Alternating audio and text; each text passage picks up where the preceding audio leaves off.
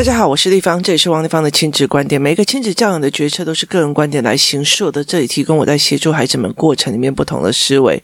王立芳的亲子观点在许多的收听平台都可以听得到。你有任何的问题想跟我们交流，可以在我的粉丝专业跟我联系，或加入王立芳亲子观点 LINE 社群，跟一起收听的听众交流。想陪孩子书写或阅读破关，或加入课程，可以搜寻“关关破”或“身先史书”的王立芳线上课程，一起协助孩子们破关哦。来，今天我们再来讲怪别人的另外一件事情，就是分辨不出来你的事、我的事、他的事、老天爷的事哦。呃，所谓的权责划分，其实是非常非常重要的一个一个点哦。权责划分，其实在工作室里面有很多的孩子在很小的时候都在做这一块哦。那那时候我们会把很多身边的事情做成一张一张的小纸条，然后分辨了四五个箱子。那有些箱子写你的事，有的箱子写我的事，有的箱子写他的事，有的箱子写老天爷的事。下不下雨是老天爷的事哦，你烦恼也没有用。生命哪时候死亡也是老天爷的事情哦，你烦恼也没有用哦，所以我常常在讲说，有时候生命是呃是其他很多东西都是选择哦，他选择的做这样，那是他的事情，那是他的选择。例如说，他一直在讲脏话，很坏的，好，那是他的选择。例如说，他这样子怎么做，那那是他的选择，哈，所以我会在讲说，那是他的选择。那很多的时候，在孩子第一件事情，他分辨不出来这是谁的事情，所以他会觉得说，我做错的都是你的事，你害我的，你做错的是你害我的哦，不好意思哦，当初决定的是谁哦？例如说，我的儿子他会觉得说，妈妈他就很生气啊，就是迟到了怎样，有的没有这样子，然后我就说，决定的是谁？刚刚是谁决定的？他要睡，再睡一会儿，再再干嘛的？好，决定的是你，所以你对谁发脾气？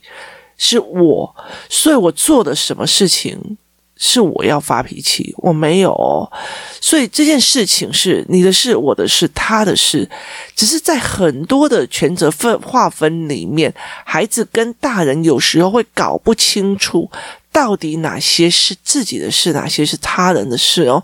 例如呢，例如，我在很小的时候，因为我在呃，在那个城那个乡镇里面长大哦，那我们家就住在学校的附近。那呃，因为在学校的附近，所以你知道吗？沿路走过去都是老师家哦，就是等于是呃，这个国小。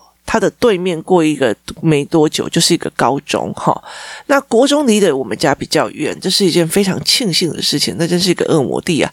那后来其实呃离我家比较远，那可是在我家附近几乎都是老师，好，就是我一二年级的老师是我的舅妈，我三四年级的老师跟我隔差不多十间房子哦，那呃呃我国中的主任呃跟我隔三间房子哦。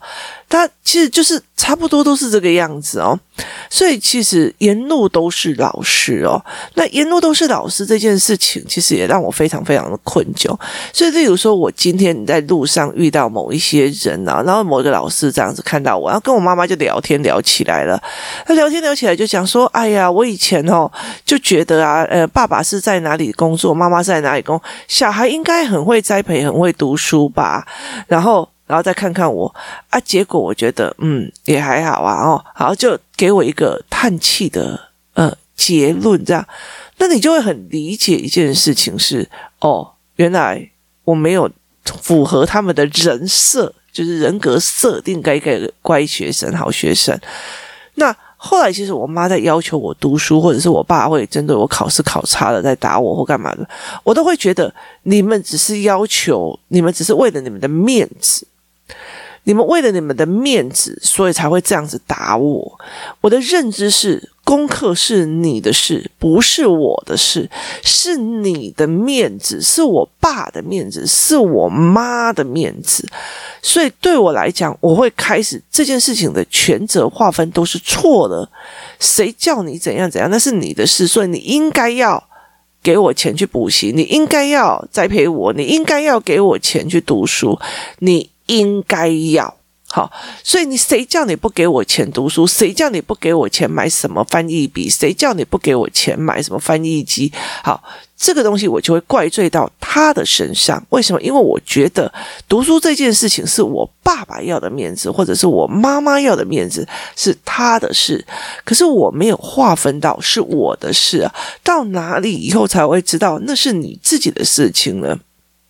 到呃专科的时候。我差一点被三二，然后差一点被三二的时候，你就觉得开始歘起来了，诶专科二年级差点被专三二，那差点被三二的原因是，差点被三二的时候，你就会在想：天哪，那我的最高学历到国中，诶你就开始唰起来了。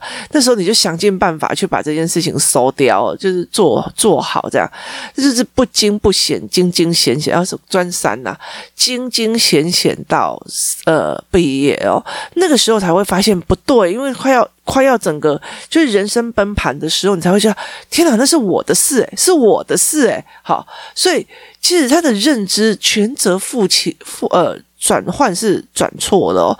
那你越到后面，你越到，例如说你今天哦，像我像我上了呃，后来我就去补习，呃，后来就去读书，呃，去工作，工作完了以后，我觉得呃，文化在呃不这样。读书这样不行，我我一定还要再读下去，所以我后来就去考茶大。那我们班上很多同学也考茶大，或跟考技术学院就去读书嘛。所以其实我们的概念就是一直读上去，后那是为了自己的。其实那后来其实是为了自己。那时候花爸爸妈妈的钱就有点不好意思，就觉得哦，他呃。我为了我自己，那你们来栽培我。可是，在那个时候，在那之前，我觉得都是我爸妈的错啊。这你们就是为了那个面子。可是，当我脱离了那个小镇，然后必须面对我自己的成绩，当我成绩不好的时候，我有可能连国中的就只能拿到国中的学历的时候，那个惊吓感哦，真的是非常非常的大哦。那个时候才发现，那个是我自己的事情哦。所以，其实，在那个过程里面，其实是非常有趣的一件事，所以其实，在这一次我给思考班的呃家长里面，那个会不会不懂的教案里面，或者是呃我之后应该会开放出来的这教案里面，我才会在讲说，对，这个时候你三岁不会写字没有关系，但是三十岁你还不会写字，是爸爸要负责吗？还是你要负责？你了解的意思吗？爸爸不教吗？不，爸爸用鞭子在教哦。你就是不学，就是不学。你觉得爸爸还在刁难你，那你后果是你要自己负啊。你现在去哪里？在台湾找三十岁还不会写字的人哦。所以其实那些是非常有趣的。甚至你记得说，呃，我记得有一段时间是国文老师都会哭的。有一个叫有一个概念，就是他们写的字都是一堆错字啊，然后写在然后写在那种。公开的事，有时候那种乱涂鸦的哦，你就会觉得那乱涂鸦很好笑，就是他的连字都写错哦，所以在这整个过程里面，他就会变成这样子的一个行为模式哦，所以他会不会去怪人？会，他会去怪哦，他其实就会觉得说，诶，我。我我会让孩子去看你三岁跟三十岁，其实会有不同的认知。那个东西是谁的？就是学起来是你的。你在面临你三十岁以后会遇到的尴尬，或者是遇到的痛苦，那你的人生选择就会不一样。所以在学习动机营里面，我们会有很大这一部分的概念在教给孩子说，其实你当你学不会的时候，这些东西都是你要付出的代价，不是你爸妈。如果早一点有人把我丢到那种学其动机，我就不用恨恨那么远了。所以，其实是怎么让孩子知道这一块，去调整他的认知，是责任归属。所以，就是说，你没有让我吃饱饭，跟你没有达到要求，那我其实也很好玩啊。我今天可以跟我的老板讲说：“哎，不好意思哦，我不管了，我这件事情就是不做，我就是不要增加你的营业额。我老娘就摆烂，谁叫你不给我钱？”不好意思哦，你什么事情都不做，什么事情交代的事情都不做，叫你倒个垃圾也不做，你什么东西都在摆烂，那边塞性得，我还要给你钱，你有问题哦，我还要给你家里面有饭吃，你有问题吗？Hello，了解那意思吗？这是一样的哦，所以可是呃，孩子他确实会觉得你要给我，你必须要给我，这样状况这是谁的事？因果关系是真的是要拉得非常的清楚，所以权责划分也是一个非。非常呃大的一个认知的行为哦。所以我们在陪孩子在思维这一块的时候，其实要去了解这件事，这件事你的事，我只是帮你的，而且是暂时帮你的。有一天我会离开哦。所以我常常跟工作室很多妈妈在讲，你不要不要以为赖着王丽芳，而是你要理解一件事情，你们要从中赶快学东西，因为总有一天我会放手的。人都是这个样子，总有一天我不总不会是。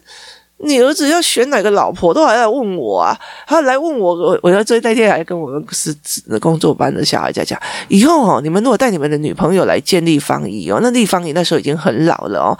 那你们来见立方姨的时候，接下来我就默默的没有去参加你们的婚礼，也默默的离开的时候，你要记得一件事情哦，就是呃，你的眼光、你的选择，立方姨不太能够接受哦。那他就说，那你为什么要不去参加婚礼？我说，因为我。怕你们把小孩赖在我身上哦。如果你选择的不是思考性人格的妈妈哦，然后每天在那边，那你的你自己看不过去那个小孩的，因为你你是在这样子的教养方式长大，那你看不惯你的呃老婆的教养方式或老公的教养方式，那又把小孩要赖在我身上，我当然是要跑的跟比跑得比什么还快，啊，所以地方也不一定会答应哦。所以其实，在整个过程里面，这是谁的事？你你要了解一件事情，他会回去找阿嬷哦，所以。呃，怎么跟孩子建立思维？怎么孩子去判断说，哦，我怎么去挑人格？我就怎么去看人格特质？我怎么去选朋友？这也是非常重要，选情人也是非常重要一件事情。所以，并不是说你赖到我的课，你赖到我的东西，这样就就可以一劳永逸哦。我自己都没有这样子的思维跟这样子的想象哦。所以，其实它是一个非常非常重要的一个概念。那我就常常会跟孩子在谈这一块哦，怎么去了解这一。这一个点，那很多时候他们是全责没有办法付清的，老师很凶诶，老师只要怎样怎样就打人嘞，好那。老师为什么打人？他们不会莫名其妙打人。你自己的做事做好了没？你对老师讲话也很凶啊。然后三字经对上屁屁狗的时候，那你凭什么叫别人要对你好？这是一个互相对的，呃，你的事、我的事、他的事是非常重要的一个概念哦。那孩子有时候就会觉得这都是大人所以，我的错都是大人的错。其实有很大的部分，其实我觉得呃，也要厘清清楚哦。就是说呢，我们在选择老师的过程，我在工作室里面选择遇到非常非常多的人哦。明明这个老师并不适合这个孩子，可是他觉得那是王立芳被和孩子挑的老师，所以他就是最好的，打死不走，硬要赖上哦。那呃，很多的人。很多的人他会做这样子的状况，然后做这样子的思维模式哦，去做这样的呃思维模式，他就硬要做或硬要干嘛。可是我其实我觉得很想要去陪这群孩子思维的一件事情，在于是说，当呃父母在做这一件事情的时候，他会觉得呃哪一个老师才配教得起他的小孩，配。教得起他的小孩哦，这件事让我觉得嗯很难哦。为什么？因为我觉得当你在这那个老师不好，那个老师发音都不标准，那个怎样怎样怎样，我告诉你。他会把他所有的东西在于是说，你都教不好我，你都教不好，你根本就不是个好老师，你凭什么我这样子教都是你错的？好，是因为你用挑选的心态在弄，而不是用适合的心态在做。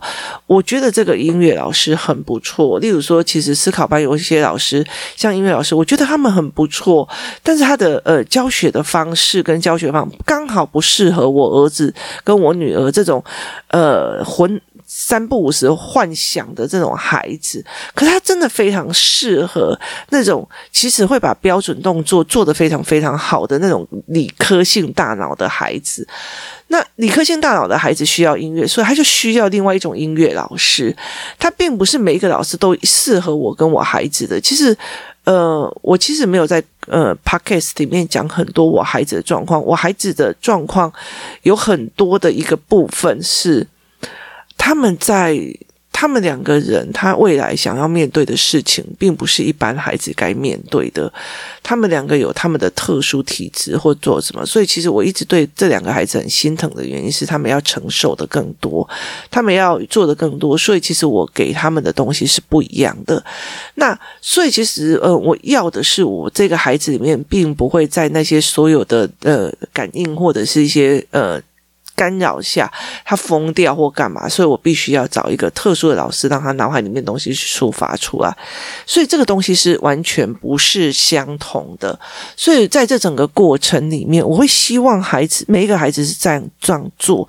那有些人就是我就是要找某个教授来教我，他才可以配教我的孩子。哎呀，那个小孩那个老师也不过是什么学历而已，他根本不配教我的孩子。好，那。他不配教你的孩子。我老实说，当你可以讲出这句话的时候，你的孩子不配任何人教，因为看不起人，看不起人的人弯不下腰去学东西，他真的弯不下腰去学东西。可是，在学习的过程里面，你的腰要多柔软，你才可以学到东西哦。你。呃呃，人的腰要多柔软，要弯下去，而不是觉得哦，我就厉害耶，我就腰不起耶，你就写安诺，不是这个样子。你要多弯腰下去，你不要哎呀，王立文没什么了不起，什么有的没有。我跟你讲，人都有好有坏，那你要么就比我了不起。所以其实对他来，对很多事情来讲，孩子会这样的状况，其实是很大原因。其实我遇到过几个孩子，他其实呃，例如说他会。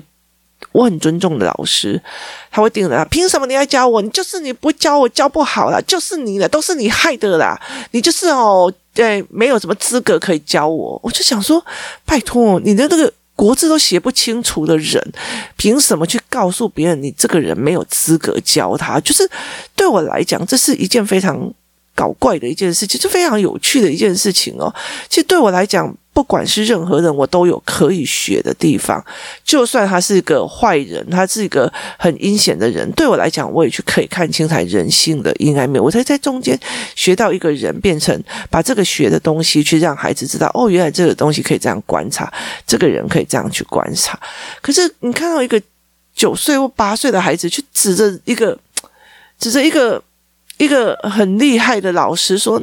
你呀、你浪费我的时间，再给我玩这个，你就是没有教我，你凭什么教我？你教不起来，我就觉得那个东西明明是你自己做错事，明明是你呃弹错音，你指着老师的鼻子这样子骂是算啥？所以对我来讲，我觉得这是一件非常呃好玩的一件事情是。爸爸妈妈在背后怎么讲老师的，是一件非常有趣的思维哦。那你如果是这样子讲老师的话，那嗯，你是用这样子的心态，我真的觉得说，真的是不要出来。呃，害别人，有些我觉得有很多人，他真的是有非常好的教育理念，想要帮孩子，可是你凭什么要去做这一件事情去对他？那我觉得很多的时候是父母的高傲所造成的，所以其实这也是让我一直觉得非常呃谦卑的一件事情啊。其实我我的儿子他在上课的时候，他如果要给老师钱，还是他是真的是要双手拿钱给他说谢谢你愿意教我，别人。愿意把知识教给你是，而不是哎，这是这礼拜的学费哦。所以这这这个状况其实是一个非常非常重要的。每个人都可以选择，他可以教别人或不教别人。我觉得我可以教很多的特殊生，我可以教你数学不会，你数学不懂，我可以想尽很多的方法，用不同的方法来教你。可是我没有办法去教这种从鼻孔里看人的小孩。为什么？因为你。谦卑不下来，你善念不下来，你很难去学东西哦。我有很多的东西，我今天说一句比较真的一件事情。我常常跟很多的妈妈在聊一件事情哦。我说，我觉得我王丽芳没有很多东西可以教别人哦。我唯一可以让我觉得一件事情的原因是，我觉得。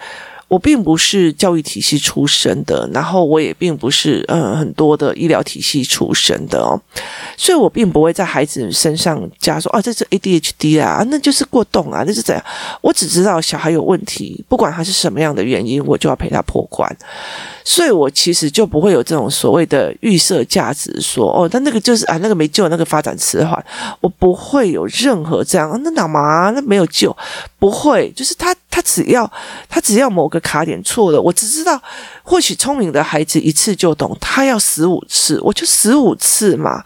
好，就是遇到问题我就解决，遇到问题我就解决哦。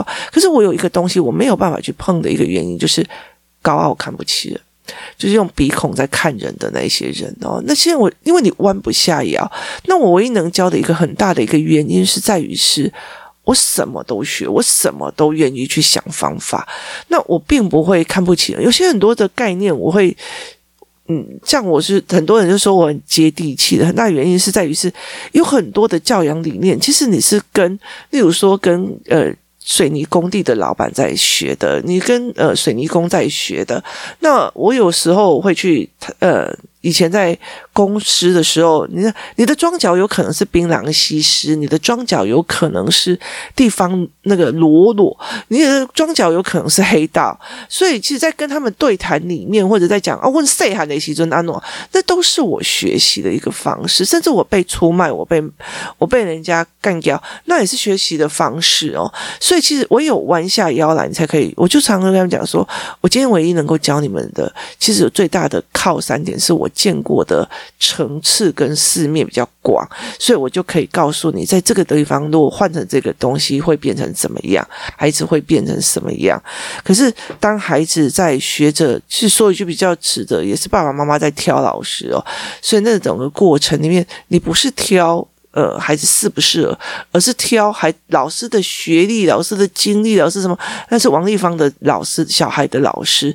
所以，呃，你用这样子的方式去挑，不好意思，王丽芳小孩的老师其实也有分很多种哦。例如说，像呃，我我认识的老师，他也会跟我讲说，其实呃，只有你们家的小孩是有礼貌，而且是开心创作型的孩子，他会呃。非常愉悦，然后教他非常有趣，因为他的思维会跟你对谈，不是问你一句话在那边等标准答案的。其实每一个孩子他需要的就是不一样的老师，不一样的状况，没有谁看不起谁这一件事情哦。我一直在传达一件事情是，刚好我的孩子需要这样子的老师，而我并不觉得那些说其他老师不好，而是他刚好并不是我的孩子需要的。我也会让我的。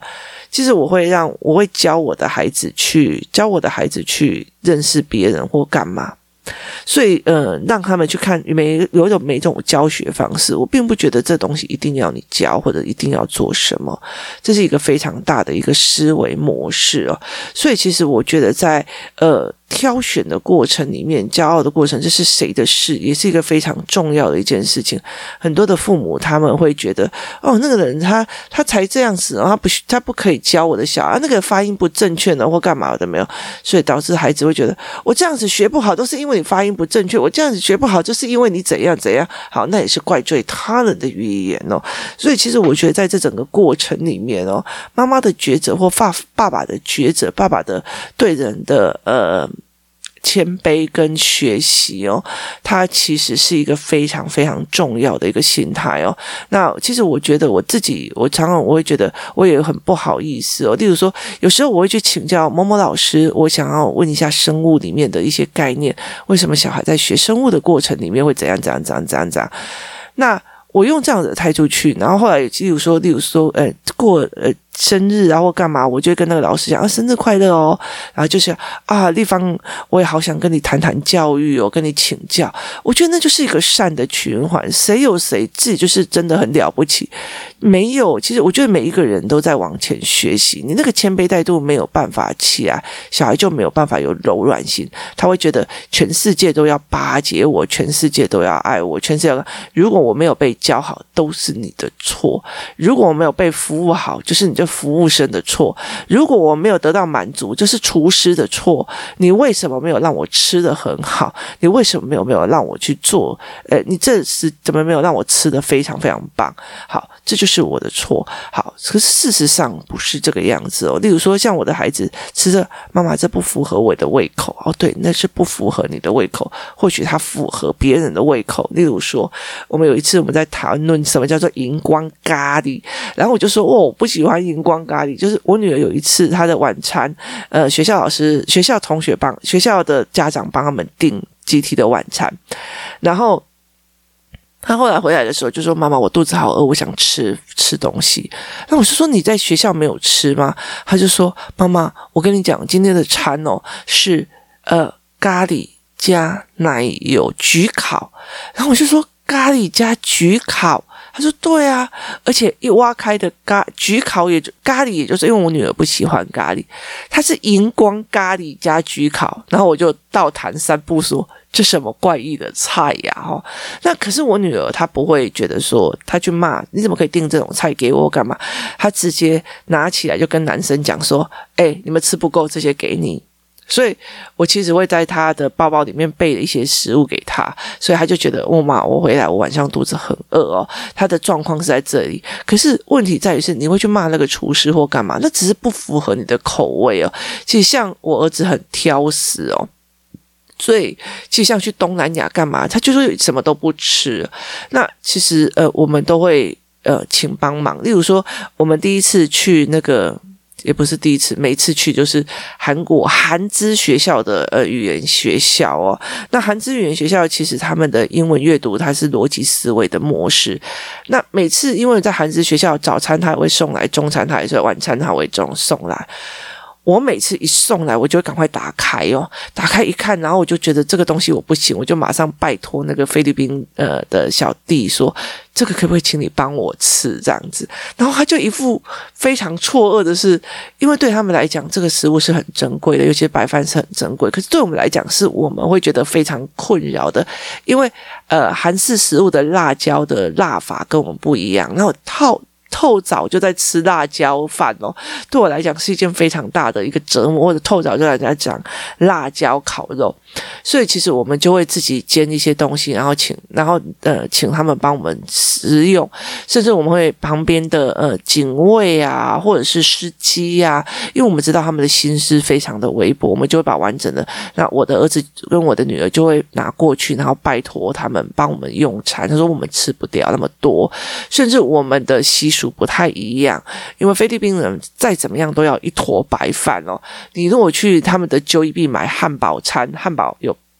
一一碗白饭，你买牛排，牛排旁边有一碗白饭。那你买热狗，热狗旁边还有一碗白饭。所以我们每次都是在想尽办法把那个白饭送人哦。所以其实对他们来讲，跟对我们来讲，每个认知观念不一样。我们讲，哎呦，恶心死了，这个东西还要加白饭，哎呦，恶心死了，这个东西还怎样怎样怎样？哎呦，这他怎么可以用这个东西？我不喜欢吃，你怎么可以拿给我吃？我觉得那就是你没有办法对每一个人的习惯成为一种。谦卑的学习方式哦，所以你才会赖在一个别人身上。其实我觉得，呃，我很我我其实，在一直很多的过程里面，一直想要去试图的带着我的孩子去试这个柔软性，去认识各个阶层的人，去呃，去在每一个人的阶层里面去看到我们的谦卑跟我们的那个。状况，然后我们会让去很多的孩子去看，然后我这个人会去跟他请教什么，那个人会跟他请教什么，这个人会跟他大呃说什么，我们会用这样子的方式去跟孩子们谈，然后我们会用这样子的方式去跟孩子思考，这才是我们一直想要做的一件事情哦。所以在这整个过程里面，我们的思维模式是这个样子的哦。那也希望大家可以思考看看，当你觉得说哦，这个怎么，这个老师怎么可以这样？这里好脏哦，怎么有的没有的？所以呃，害我的孩子是受伤了或干嘛？其实孩子也会在旁边学哦，怎么去看懂别人的柔软，怎么怎么去。呃，建立一个柔软的孩子哦。那我我常常会常常在家里说，我今天有点后悔，我不应该说那一句话，我下一次应该要调整。那我的孩子就问我说，我说的哪一句话？那呃，其实我也在自省无神哦。所以，其实我的孩子会觉得，妈妈，我觉得我今天不应该做什么事情。我说，那你下一次应该要，你下一次你会想怎么做？是因为我也曾经示范。很多次这样子的状况哦，这样不是怪别人，而是在想我们是不是下一次还有更好的方法可以去做。